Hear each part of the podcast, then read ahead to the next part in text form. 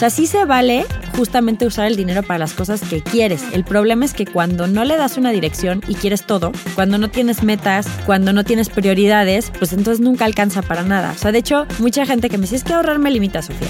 Y les digo, no. Es Sofía Macías, especialista en educación financiera y autora de los libros de Pequeño Cerdo Capitalista. No ahorrar es lo que te está limitando, porque nunca tienes dinero para las cosas grandes. Entonces, sí es, es importante que tú tengas prioridades y sí, si de plano eres una persona que si no tomas el café de la mañana eres un grinch o una grinch, por favor tómate ese café, busca otra cosa que recortar, no eso. Pero el chiste es que creemos que todo es indispensable y eso es mentira. No todo lo que gastamos es indispensable. De hecho, ahora que justamente con la pandemia se soltó todo el tema de compras en línea, ¿cuántas cosas no tenemos arrumbadas en nuestro que usamos una vez o media o ninguna y que simplemente fue una compra por impulso. Y también hay muchas cosas que dices, oye, Sofía, pero es que yo de verdad estoy apretadísimo o apretadísima de dinero. Eso puede pasar, pero entonces el chiste es buscar si hay formas de ciertos gastos que haces los puedas hacer de una forma más eficiente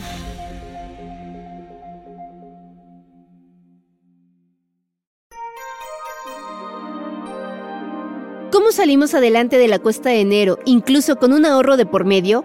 ¿Qué hacemos con ese dinerito extra y cómo planeamos mejor nuestros gastos? ¿Sabes cómo invertir tu dinero sin importar la cantidad y cómo hacerlo de manera sencilla? De todo esto y más te vamos a contar hoy. Yo soy Javier Bravo. Y yo, Ode del Pino. Bienvenidas y bienvenidos a Cabina Didi.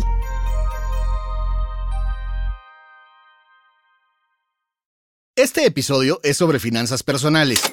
Así que te recomendamos descargarlo y tomar nota. Así es, porque hoy te presentaremos diferentes métodos para aligerar la carga financiera y que al final tengas incluso un buen guardadito para que te alcance para lo que necesites, desde esos gustos, tus próximas vacaciones, hasta tu coche nuevo. Sofía nos compartió métodos como el de los tres cajones para dividir nuestros gastos y hacer un mejor presupuesto. Eso entre otras cosas. De hecho, no importa cuáles sean tus ingresos, con algunos truquitos verás que tu dinero te puede rendir más, empezando por aprovechar las ganancias que tuvimos en diciembre.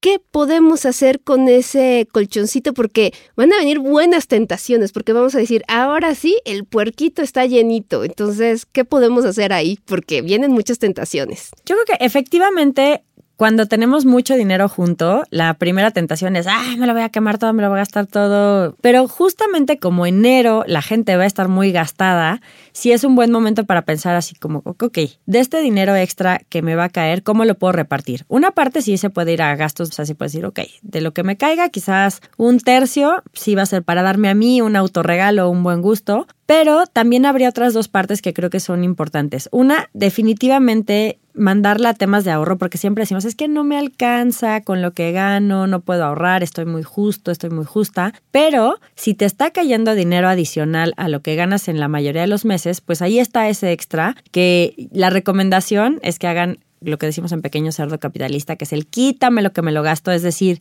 en cuanto recibas esos ingresos, sepáralos. Si puedes abrir una cuenta, por ejemplo, en CETES Directo, que es una plataforma del gobierno donde puedes invertir, te dan rendimientos y no te cobran comisiones porque digamos que los productos de inversión que tiene el mismo gobierno te los están dando sin ningún intermediario. No pasas por una casa de bolsa o ningún banco, sino que directo puedes comprar CETES, puedes comprar incluso UDIBonos, que son instrumentos que te protegen si de repente la inflación tiene una subida, puedes comprar bonos a largo plazo, puedes incluso tener fondos de liquidez diaria, o sea, si tú quieres tener un pequeño fondo de emergencias, lo puedes meter ahí. Hay otras casas de bolsa en línea, pues como puede ser GBM, como puede ser Vector, hay muchas que también puedes abrir con cantidades pequeñas y, y que ese dinero pues no nada más lo guardes, sino que eso vaya produciendo. Hay muchas alternativas, ahí les recomiendo que le echen un ojito a los videos que tenemos en el canal de Pequeño Cerdo Capitalista sobre temas de inversión para que vean qué puede ser más adecuado para ustedes. Y un tercer punto es, digamos, poner un cajón, como diríamos, de salud financiera. Entonces, si hoy tienes unas deudas de tarjeta de crédito que están muy altas, este es un año especialmente importante en el que tenemos que atender ese tema porque por todo el tema de que subieron mucho los precios de las cosas por la inflación, pues Banco de México una de las medidas que tiene para controlarla es subir las tasas de interés, que es el costo del dinero y también cuánto le paga a los inversionistas que invierten en instrumentos del gobierno. Entonces, como han subido mucho las tasas de interés, o sea, nada más para que se den una idea, en la pandemia llegaron a bajar hasta 3, 3.5% y ahorita están en 10% e incluso el pronóstico es que pueda subir por arriba, pueda llegar hasta 11%. Eso se traslada a lo que cuestan las tasas que nos ponen en las tarjetas de crédito, en los créditos personales, en los créditos hipotecarios y obviamente le suben más los bancos. Entonces, si hoy tienes una tarjeta de crédito, pues que tengan una deuda que no me estás pagando el mínimo o que no le estás pagando completa, es un buen momento para ponerle ahí un cachito. O incluso si es, oye, yo soy independiente y no tengo ahorro para el retiro, entonces quién sabe qué va a pasar conmigo en el futuro, pues si en algún momento tuviste Afore o quieres abrir una con una cantidad muy pequeña, puedes hacer aportaciones desde 100 pesos, desde 50 pesos incluso a tu Afore y eso tiene el beneficio de que pues muchos de los conductores tienen que hacer declaración anual. Entonces, el anual puedes reducir lo que pagas de impuestos. También si de pronto le tienes que dar mantenimiento preventivo a tu coche o de cualquier tema, pues ir guardando una cantidad o incluso para pensar, ay, voy a tener que pagar la tenencia o ya me va a tocar la verificación, pues ir guardando una cantidad para que no te agarren con los dedos en la puerta. Entonces, los tres cajoncitos serían gastos de fin de año, ahorro, que puede ser para tus metas, para tus emergencias. Y el tercero, pues algo como de salud financiera para empezar bien el año. Ahorita ya estamos en enero. ¿Qué sería la cuesta de enero? Pues la cuesta de enero es básicamente el, así como el equivalente de la cruda para las finanzas. así como cuando, cuando de plano en te pasaste de copas en la fiesta, pues te pasaste de gastos. Quizás dejamos el arbolito prendido todo el día, aunque nadie lo haya visto. Nos metimos a 80 intercambios. Las cosas, muchos de los proveedores tratan de mantener sus precios en diciembre, de no hacer alzas para que la gente siga consumiendo y en enero actualizan sus precios. También muchas veces el gas o las tarifas eléctricas o algunos insumos también suben en enero, entonces súmale que venimos gastados, no nada más del fin de año, porque pues ya pasamos por el hot sale, el buen fin, eh, todas las temporadas del Cyber Monday, el Black Friday, todas las temporadas de rebajas, ventas nocturnas, etcétera y llegamos a enero teniendo que solventar esos gastos que nos pasamos más nuestros gastos normales más los incrementos de precios. Entonces básicamente eso es la cuesta de enero, el tener que estirar el dinero que tenemos o incluso el dinero que ya debemos para este periodo. Y por eso es una de las temporadas del año junto con el regreso a clases donde, por ejemplo, las casas de empeño registran la mayor afluencia, por así decirlo, ¿no? La mayor cantidad de clientes, porque todo lo que te gastaste pues ahorita lo estás empeñando en enero. Oye, en el caso de bueno, la gente que son emprendedores, que son como en este caso conductores, como nosotros también, que tenemos ingresos variables. ¿Cómo logras acomodarte para poder ahorrar y luego para poder invertir?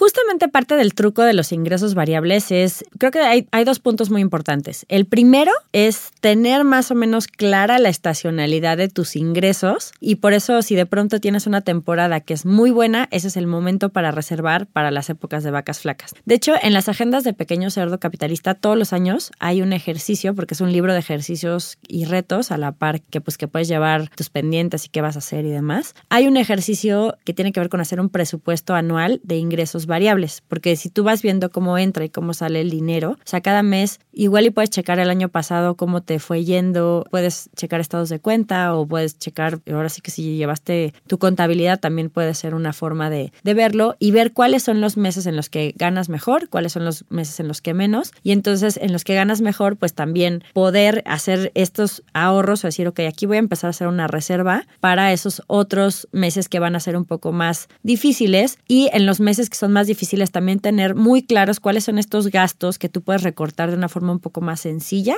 que no son tan imprescindibles para ti o que son fáciles de cortar de alguna manera para que en esos periodos te ajustes. Ese sería el primero. Y el segundo es que también tenemos que entender que de pronto, no por el hecho que tengas ingresos variables, no puedes llevar unas finanzas. O sea, mucha gente me dice, es que yo tengo ingresos variables, yo no puedo hacer presupuesto. O vivo al día, ¿no?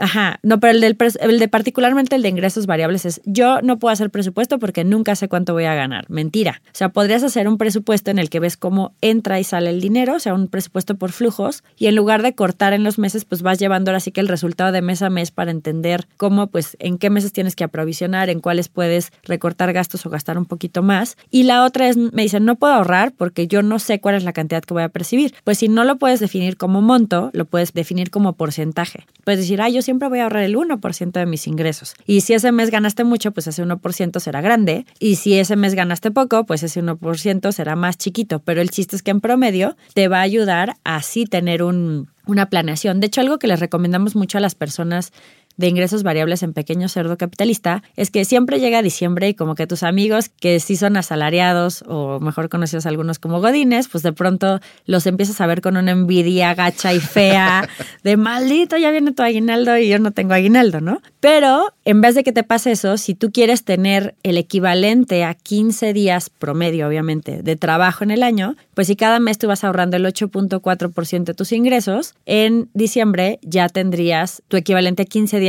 del promedio de tus ingresos para tener tu propio aguinaldo. Entonces, sí lo puedes hacer, solo el tema es que en lugar de obsesionarte con cantidades fijas, pues lo puedes hacer por porcentajes. Sofía, por ejemplo, aquí me viene la duda. Cuando hablamos de flujo, estamos hablando de liquidez de dinero, ¿verdad? Flujo también puede ser como entra eh, y sale el dinero. O sea, no necesariamente es que lo tengas disponible, sino pues eso, o sea, en qué meses ganas más y tienes menores gastos o en qué meses tienes gastos más altos y entonces necesitas ajustar. El flujo es cómo se mueve el dinero. Ok, y bueno, aquí viene otra cosa. Decimos, es que es importante ahorrar, pero eso quiere decir que siempre vamos a estar con el cinturón apretado o en qué momento está esa parte de diversión o de gusto personal, porque es como si uno estuviera siempre a dieta, a gustos. Cuando uno piensa en ahorro, dice, no, es que es o para mi vejez o para mi salud. O sea, es como... Es que siempre pensamos en negativo en el tema del ahorro. Siempre pensamos que es para lo malo o para muy lejano plazo, pero de hecho, yo sí le recomiendo a las personas que tengan su fondo para los placeres. O sea, que ahorres, pero para ir a ese concierto que quieres, para darte un gusto más grande, porque luego todo se nos va en chacharitas o en antojitos pequeños. Y si de pronto dices, oye, yo en lugar de darme este gusto diario, me lo voy a dar un día sí y un día no,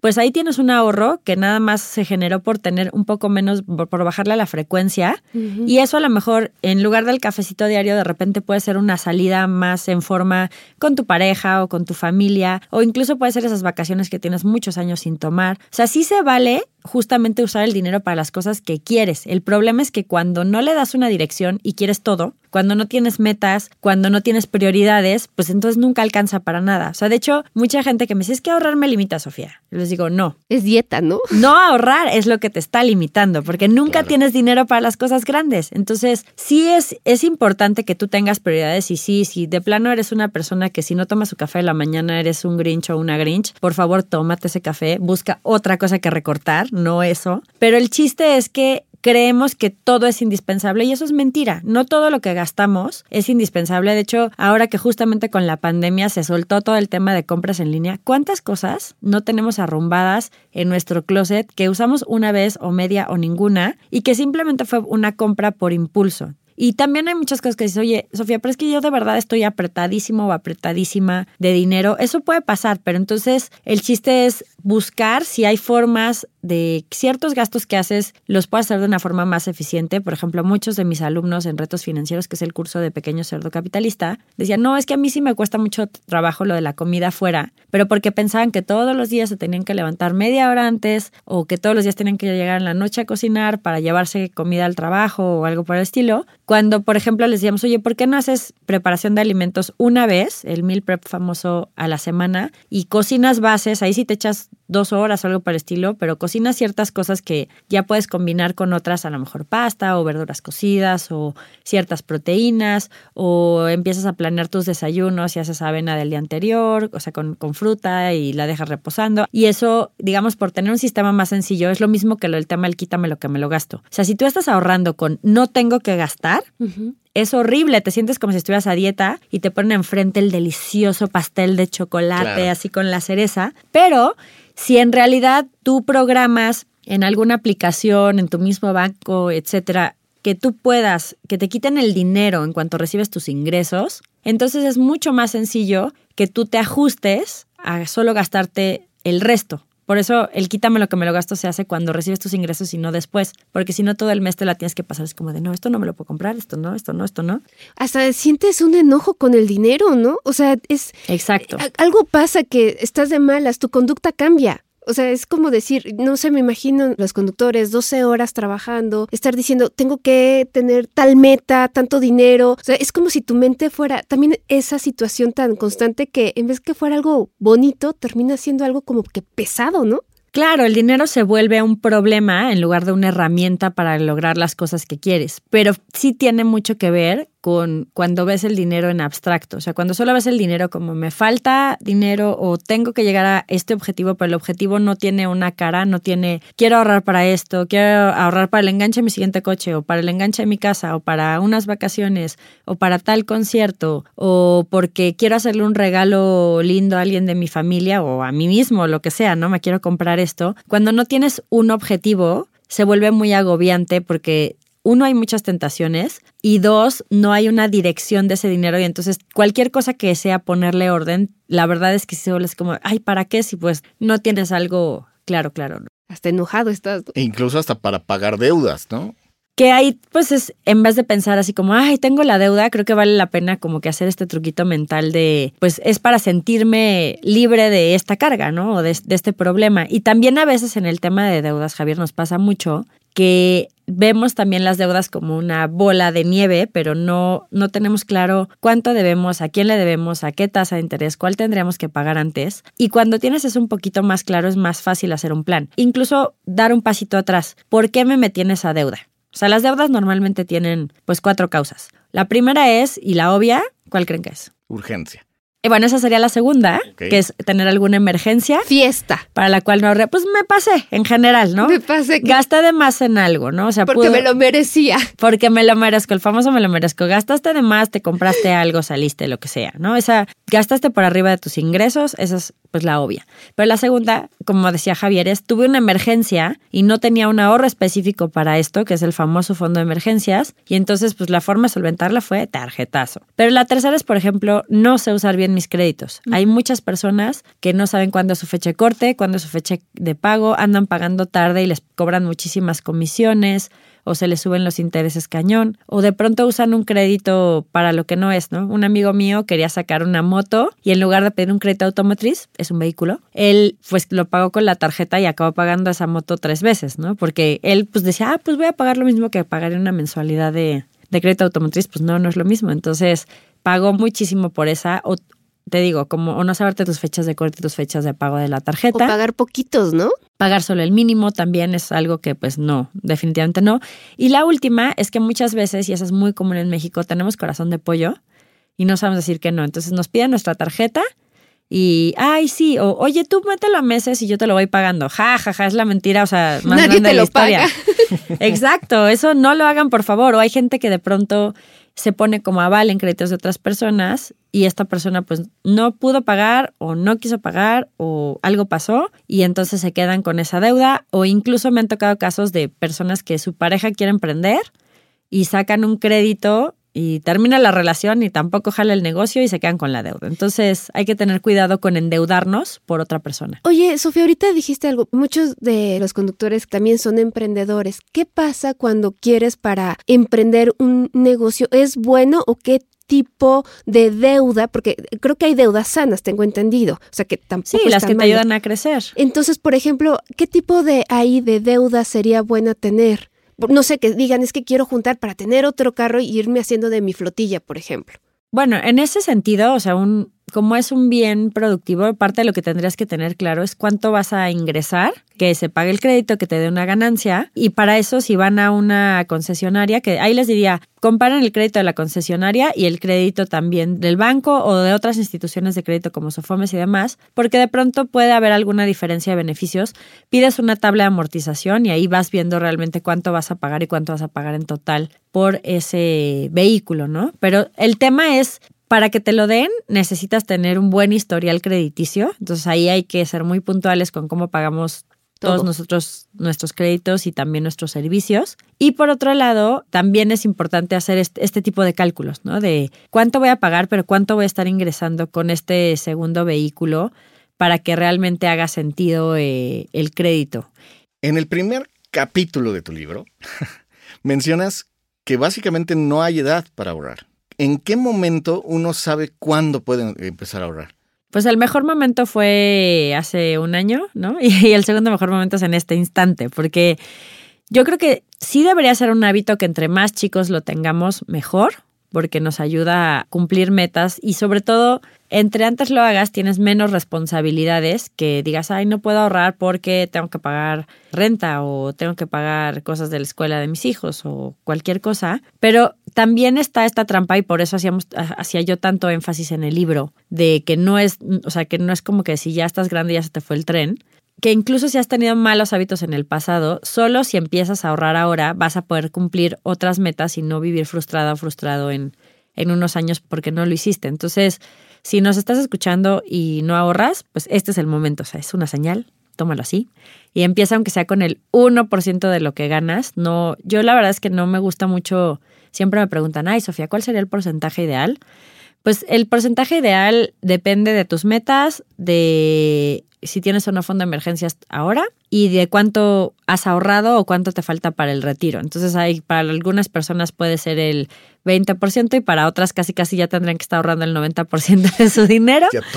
Pero para que no sufran, eh, lo más importante es empezar. Entonces, empieza por el 1% y seguramente lo vas a poder ir aumentando conforme pues le agarres gusto, conforme te des cuenta que vas cumpliendo metas, conforme te des cuenta que si tienes tu fondo de emergencias, pues no la pasas tan mal si, te, si tienes cualquier apuro. ¿no? O sea, ahí no importa si es semanal, mensual, o sea, tú te lo fijas. Pues como yo sí creo que tiene, que lo ideal es cada que recibes tus ingresos. Entonces, si, si los conductores, el corte es cada 24 horas.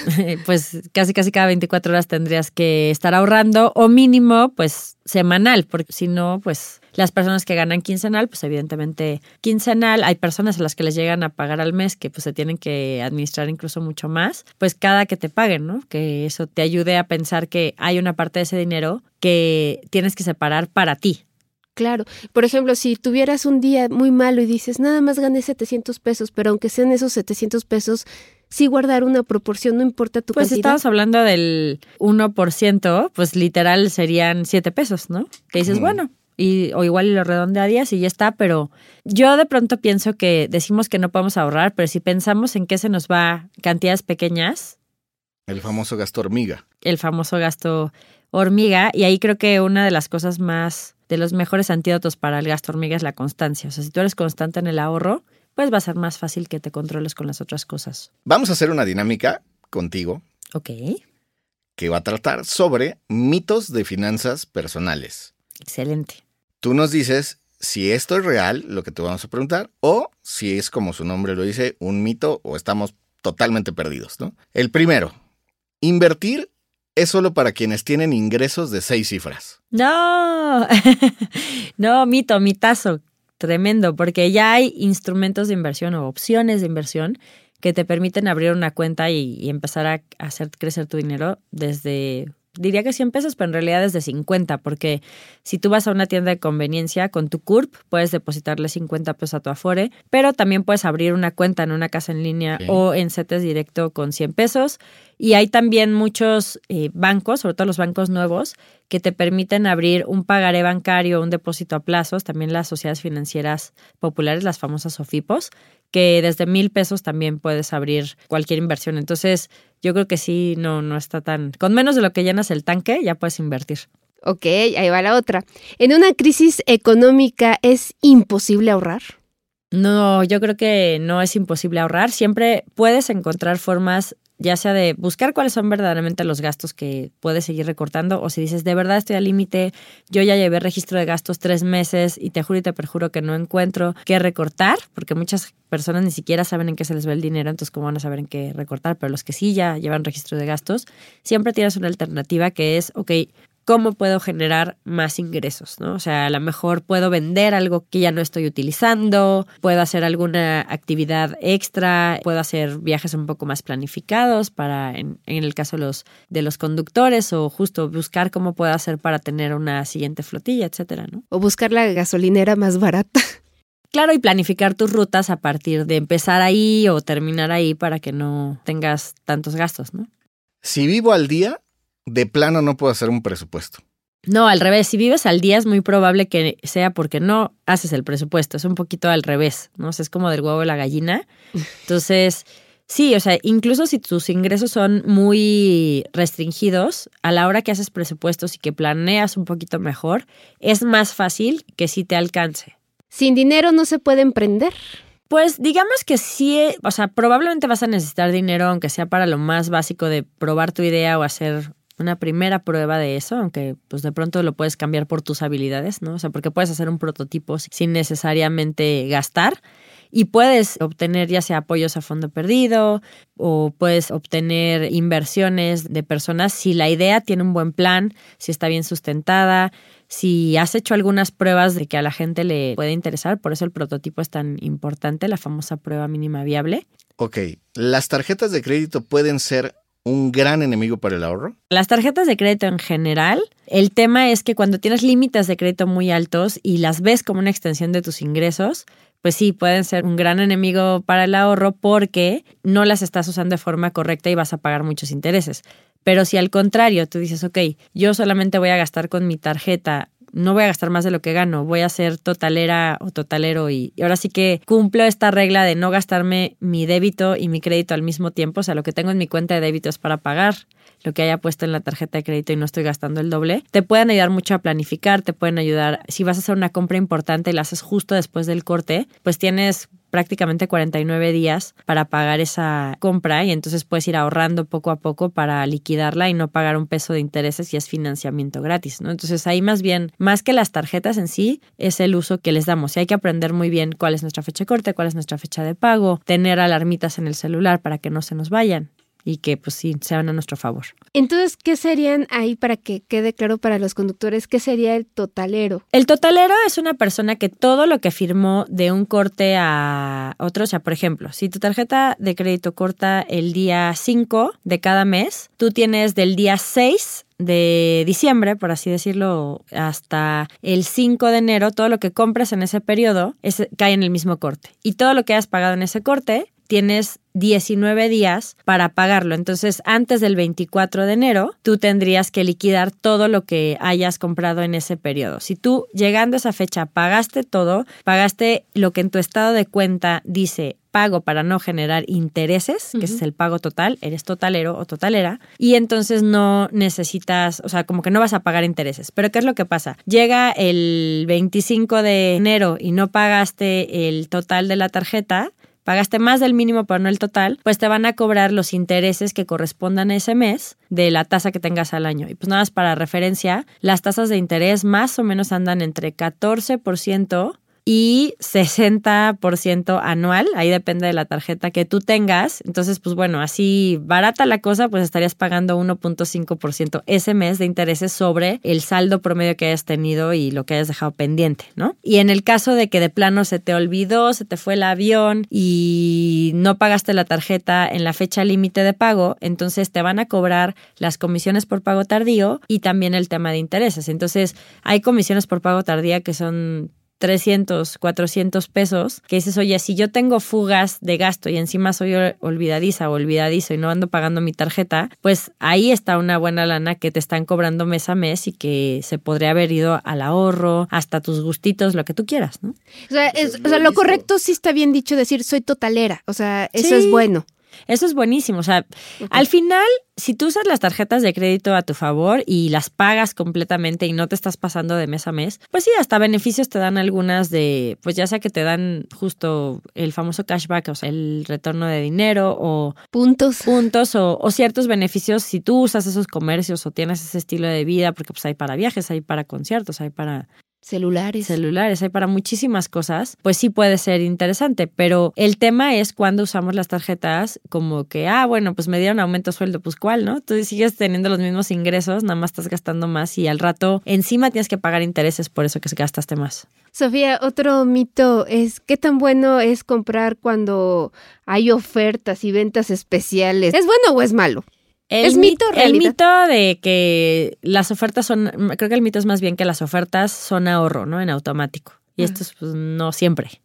Si tú ya habías planeado comprar algo y lo encuentras a un mejor precio, eso quiere decir que ya comparaste, ya tienes idea de cuánto cuesta, entonces sí estás, sí puedes generar un ahorro porque es algo que ya estaba planeado. Pero si de pronto solo porque estaba el 3x2, porque te dan puntos, porque te lo dejan a mesa sin intereses en una venta, lo compras por esta oferta, pues eso no es ahorro, es gasto con descuento, porque es algo que ni habías planificado. Entonces hay que tener mucho cuidado con eso y ahora ni siquiera necesitas ir a las tiendas, o sea, en tus propias redes sociales, aplicaciones, en tu correo llegan las ofertas, entonces hay que tener cuidado realmente con, con qué es lo que siempre como que la pregunta de oro para las ofertas es lo quiero o lo necesito. Oye Sofía, tú nos hablas, en tu agenda estás diciendo que hay, es una agenda de retos. ¿Cómo es que funciona esta agenda? Pues básicamente una de mis amigas, yo platicaba con ella y le decía, ay Carla, es que hay algunos lectores de Pequeño Cerdo Capitalista que son súper disciplinados y que leen el libro por primera vez y ya hacen el quítame lo que me lo gasto, salen de deudas, dejan de ser los bellos o bellas durmientes del banco y ponen su dinero a invertir y ya empiezan a ahorrar para el retiro y todo bien. Pero hay otros que,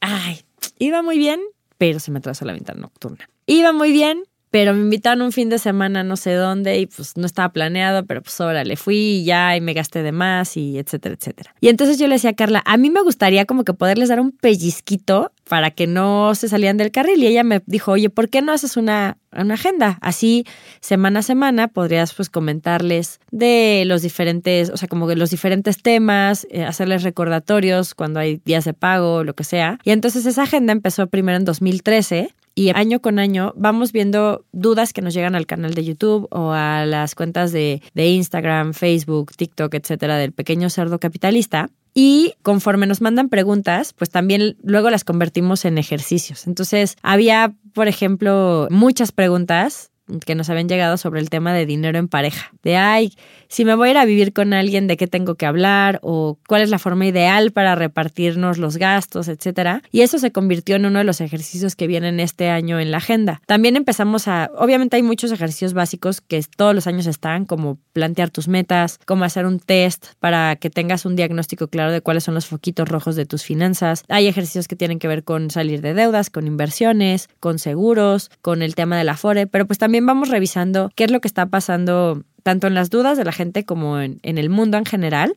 y pues este año hay muchos retos que tienen que ver con hábitos, con parte de usar la economía colaborativa para generar ingresos extra, con hablar con tu familia de los temas que pueden ser una bombita de tiempo financiera. ¿Esta agenda es electrónica o como para que No, es una agenda física, física. Es una agenda de pastadura que trae una espiral y justo cada semana trae un ejercicio o un reto. También trae estampitas, trae unos stickers para que pongas tu fecha de corte y tu fecha de pago. O sea, algo que me llama la atención es que dices, tenemos que ser muy visuales para que realmente tengamos esa conciencia, ¿no? De nuestras finanzas. Sí, pues el, sobre todo en el tema de metas, pues vale la pena que si tú andas en tu coche, pues casi casi lo traigas en la guantera o en algún lugar donde tú puedes ver claramente esa meta, aunque sea una representación, puede ser una foto, puede ser un dibujo, que te le esté recordando, porque de esta manera es mucho más fácil alinear todos tus hábitos financieros a, pues sí, aplicarte con algo, ¿no? De hecho, hay un, un sticker en la agenda, una estampita al final que es para que pongas la meta que tú consideras más importante del año y le vayas coloreando el avance. Entonces, eso está como padre para tener el recuerdo de lo traigo. Es que sí, sí se necesita eh, visualizar eso. Ir llenando como, como el vasito, ¿no? Sí, y eso está increíble porque a final de año hay muchas personas que justo nos suben con el hashtag de Logroings o con el hashtag de retos financieros a redes sociales cómo avanzaron con sus finanzas en el año o, qué porcentaje llevan de su meta. Entonces, es, es padre porque de hecho hay un estudio que decía que las personas que solo piensan en sus metas, es, el estudio es de la doctora Gail Matthews en la Universidad Dominicana de Estados Unidos, las personas que solo piensan en sus metas eh, las cumplen, digamos, en, en, el grupo que ella hizo de estudio, el 35% las cumplió. Pero las personas que cumplían sus metas las escribían, tenían una lista de tareas y además las compartían con alguien y les iban reportando sus progresos, el 70% lo cumplió.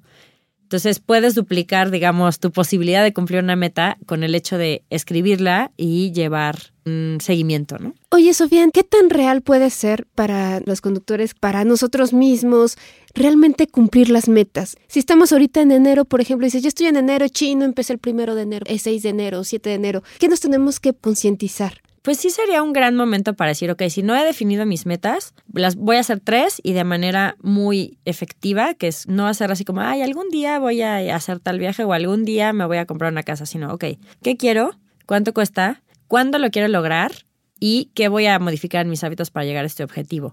El cuánto cuesta y cuándo lo quiero lograr es como el muy bueno para uno, comprometerte y dos, para hacer un chequeo de realidad, porque muchas veces tú tienes una meta que dices, ah, la va a cumplir en un año. pero es una meta muy grande. Pues no, no, no porque no la puedas cumplir en un año, la tienes que desechar. Simplemente digas, ah, ok, si divido la cantidad en el número de meses, tengo que ahorrar esa cantidad. No, eso es mucho, ok. Entonces voy a hacerla en tres años, pero ya empecé o ya estoy empezando. En cambio, si nada más dices, ay, es mucho, o nada más tienes la meta, pero no tienes estas partes, no haces algo real para cumplirla.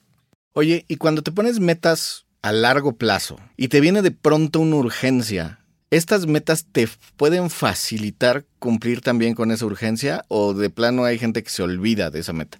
Mucha gente las cancela y dicen, uy, yo estaba ahorrando para mi enganche, pero como me vino un tema de salud o un tema de la casa, un tema familiar, ya no lo cumplí. Error. Las metas no se cancelan, se replantean. Y por un lado, también por eso hay tres tipos de ahorro que deberíamos de tener. El ahorro para metas, el ahorro para emergencias y el ahorro para el retiro. No te digo, Javier, que tengas que entonces ahorrar el 100% de tu sueldo, sino si tú ibas a ahorrar 100 pesos, pues a lo mejor dices, ah, pues de estos 100 pesos, 50 se van a ir a mis metas, 30 se van a ir a mi fondo de emergencias y 20 se van a ir para mi retiro. Pero como ya tengo esos cajoncitos, si ocurre una emergencia, sí, puede ser que no la pueda cumplir al 100% con mi fondo de emergencias y tenga que tomar de otros cajoncitos, pero al menos ya está más separado y si no ocurre esa emergencia, tengo mi fondo y cumplo mi meta, ¿no? Entonces, sí vale la pena tener estos tres cajoncitos, metas, emergencias y retiro. Súper. ¿Algo más que le quieras decir a la gente? Pues lo único que les diría es que no deberíamos ajustar nuestros sueños a nuestras posibilidades, sino al revés. O sea, si hoy tienes un sueño muy grande y dices, es que creo que no me alcanza, empieza a plantear como una meta efectiva y busca las maneras para lograrlo. Si arreglas tu relajito financiero y si también usas ahora sí que tus herramientas para ser más emprendedora o más emprendedor, seguramente vas a encontrar la forma de llegar a esa meta. Entonces, no las descartes. Pues muchísimas gracias nada más para que te sepan ubicar tus redes, por favor. El libro de finanzas y de inversiones lo encuentran en físico, en todas las librerías y la mayoría de las tiendas también hasta departamentales, pero también existe en digital. Y las agendas de cada año, pues las pueden conseguir también en librerías, son físicas. La página es pequeñocerdocapitalista.com. Todas las semanas subimos un video nuevo al canal de YouTube de Pequeño Cerdo Capitalista. Y en todas las redes nos encuentran como arroba pequeño cerdo capitalista, excepto Twitter, que es pecerdocap. Muchísimas gracias. Esto fue Cabina Didi. Muchas gracias por escucharnos. Este episodio fue producido por Quisaya Estudios para Didi. Lucina Melesio es la directora y productora ejecutiva. Javier Bravo y yo, Ode del Pino, estuvimos en los micrófonos y en la producción. El guion es de Javier Bravo. Sara Carrillo es productora senior. El diseño sonoro y el tema musical son de Carlos Jorge García y Tiger Love. Los ingenieros de grabación en el estudio fueron Manuel Vargas Mena, Gabriel Chávez y Mateo Pineda de Soundmob Studio. Por Didi, Marisa Hurtado es la encargada de comunicación en el sector de movilidad y Gerardo Arriola es una lista de comunicación. Y para que conozcas las promociones vigentes de Didi y cheques términos y condiciones, entra a la página mexico.didiglobal.com. ¿Te gustó el show? Pues dale seguir en la plataforma que uses para escuchar tus podcasts, porque estamos en todas y es gratis. Nos escuchamos la próxima semana. Adiós.